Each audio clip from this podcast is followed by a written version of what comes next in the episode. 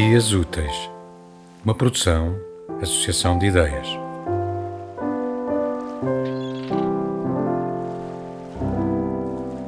Neste outubro de 1921, Abílio e Augusto ignoram as ruas da capital pejadas de corpos ao abandono, vidas sacrificadas ao tifo e embrulhadas em lençóis desde há dias, à espera de recolha e de umas palavras de misericórdia.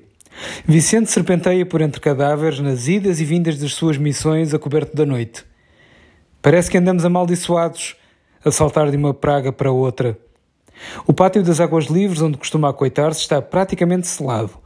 E os que sucumbem são amortalhados e deixados ao largo, servindo de pasto aos ratos e aos pássaros de marrês. A morte ronda Vicente, zomba da sua vida de vai e vem. Na semana anterior, escapara por pouco a um atentado preparado pela sua própria gente. A falta de perícia no manejo do engenho deixou dois camaradas feitos em pedaços, ao passo que Vicente se safou com pouco mais que um lenho aberto na testa por um estilhaço. Tem a sorte de um protegido do Belzebu, diz-se. Tem um pacto com o tinhoso. Engraxa as botas de Samael. Se te tem apanhado numa das fontes, ó oh, valha-me Deus, diria Ana mais tarde.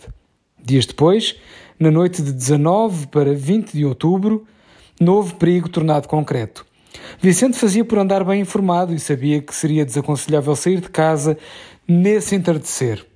E depressa correria a notícia de vítimas por recolher do chão frio. Outra vez. Dentro dos limites do pátio, enrolou um cigarro enquanto o senhorio de conveniência lhe falava das figuras ilustres da Revolução que se esveiram em sangue às mãos da Marinha e da Guarda Republicana, sedentas de uma justiça qualquer. Ninguém sabe bem as razões, mas também pouco importa. Temos de andar de olho vivo. E tu, mantém-te discreto. Nunca sabe se a balança pende para um lado ou para o outro. A balança já não tem controlo. É a espada que fala mais alto. Estás a falar do quê, homem?